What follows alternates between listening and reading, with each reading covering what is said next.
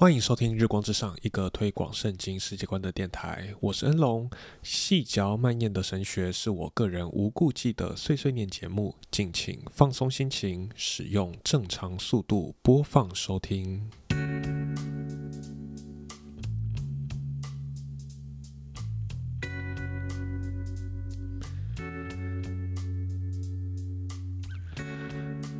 原本这集标题想要放一个警语，就是说，如果你良心软弱的话，建议不要点进来听，因为听完之后可能会对你的这个实际生活造成一些的困扰。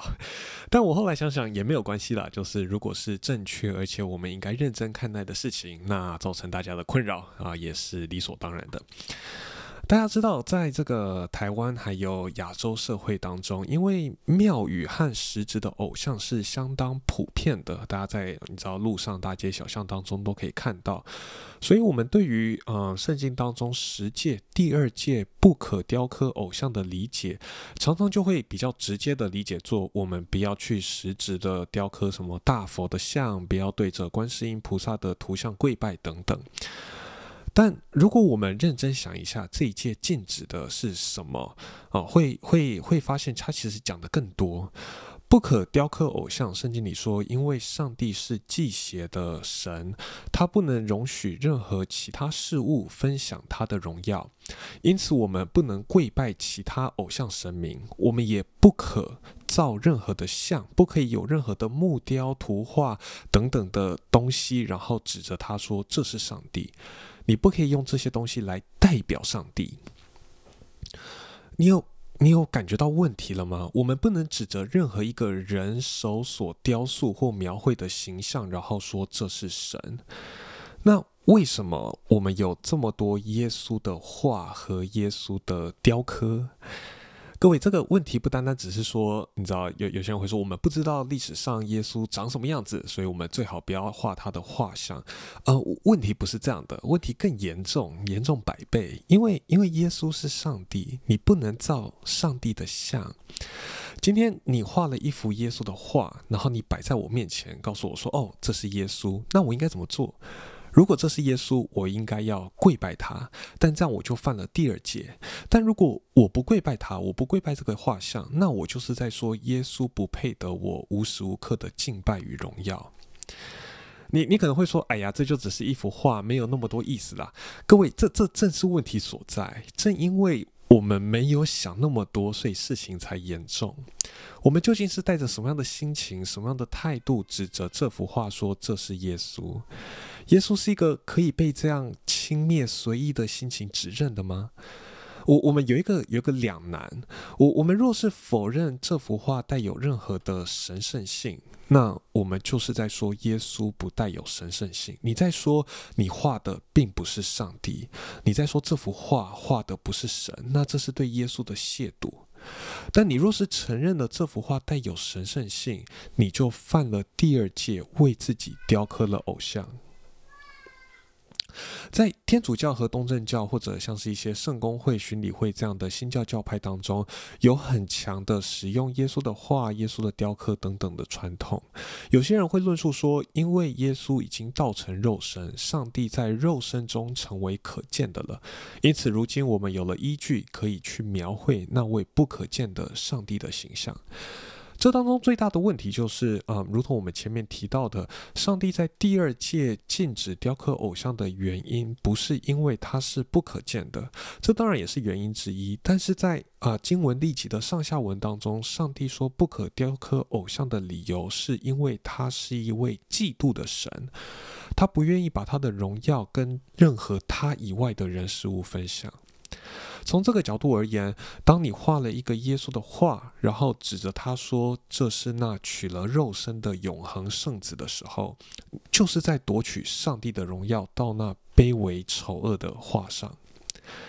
然后，如果如果如果假设啊，假设啊，先暂且说我们接受这样的观点，我们仔细想一想，你会发现会相当的困扰诶，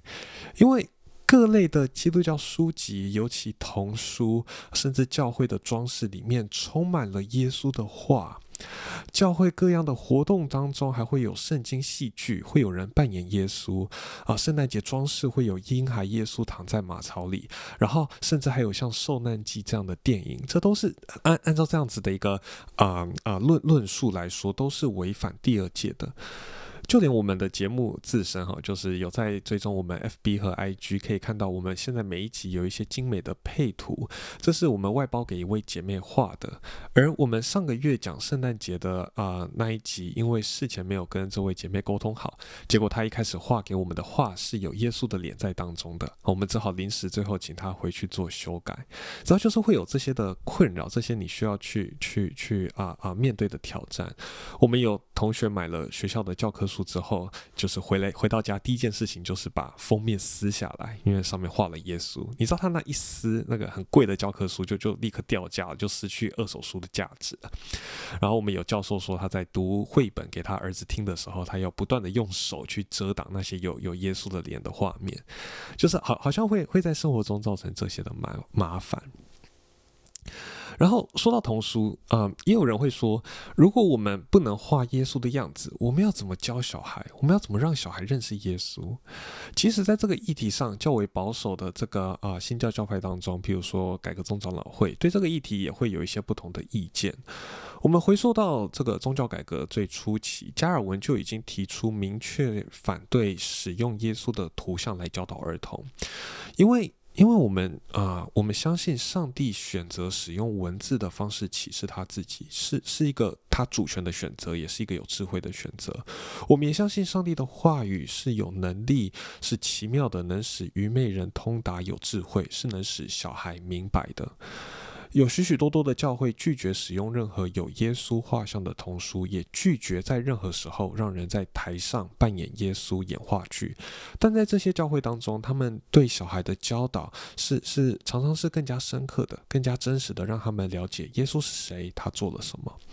是是一个我们可以可以更多用智慧的方式去去用心设计去教导的。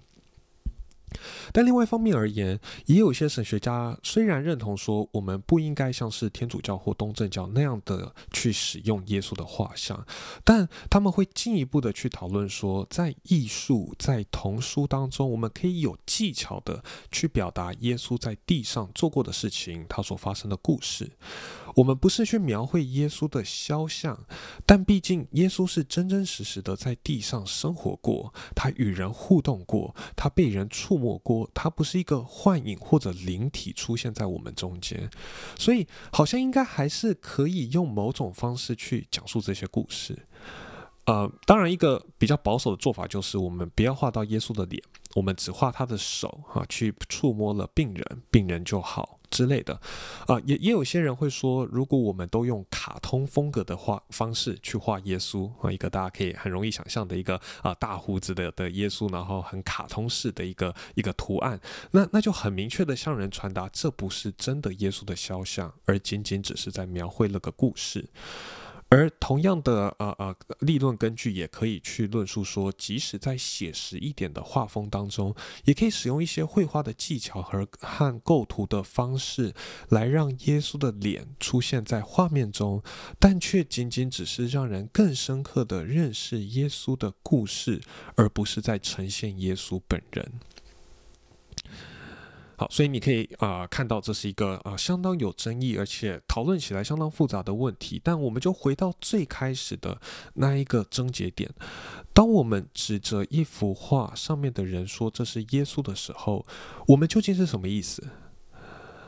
因为这是一个呃相当有争论的问题，所以我也不能很笃定的告诉你说一定是这样或一定是那样。这是一个困难的一个问题。而它同时也是一个会在我们生活上有实质影响的问题，是一个你知道不同基督徒会有不同意见的问题，但我们不能因为它是一个有争议的问题，所以我们就说，哎呀，所以你知道怎么样选择都可以，你爱怎么样就怎么样，不行的，因为因为我们可能就在不经意当中触犯了第二戒。我我个人，我仍然相信天主教、东正教的信徒是主里的弟兄姐妹。虽然在许多地方啊，我认为他们偏离了圣经；虽然在耶稣的画像的使用上，他们犯了第二戒，但我仍然相相信他们是主里的弟兄姐妹。而我我自己，我我在我能力所能及的范围内，我我尽量的不要去使用耶稣的画像。有时候在一些场合会会无可避免的遇到一些耶稣的画，或者甚至演员的时候，我可能尽量转头或者闭眼不要去看。但但我的良心好像也没有强烈到说要去把，你知道我们家那个饶富历史和故事的圣诞节装饰中有一个婴孩耶稣，去去好像把它砸碎丢掉。没有，我好像也没有觉得必须要做到这种程度。嗯，各位呢？你的你的良心怎么说？你要不要学习初代改教家们的精神，像是加尔文那样去把教会中所有耶稣的雕刻和画画像都烧了呢？嗯，你可以这样做，但但我个人可能不太建议啦。那你要不要去把你家中每一本有耶稣的啊画的书都拿出来，然后用胶带把耶稣的脸都贴起来呢？也也许你可以考虑这么做，但。不论你要怎么选择，你有想清楚了吗？以上就是今天的节目，不需要太认真，但可以在你日常中想到耶稣的时候，多想想这个议题。感谢你的收听，祝你有一个愉快的一天，拜拜。